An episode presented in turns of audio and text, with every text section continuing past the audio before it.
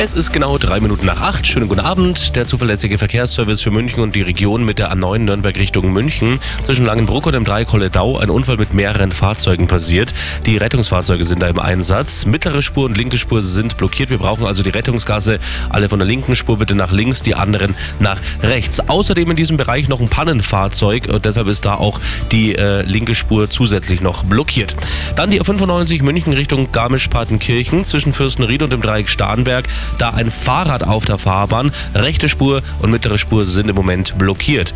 Und der Landkreis Freising ist noch dabei zwischen Hörgershausen und Mauern auf Höhe Deudorf immer noch Probleme nach einem Unfall an einer unübersichtlichen Stelle. Und das sind die aktuellsten Blitze in München und der Region. Einer ist noch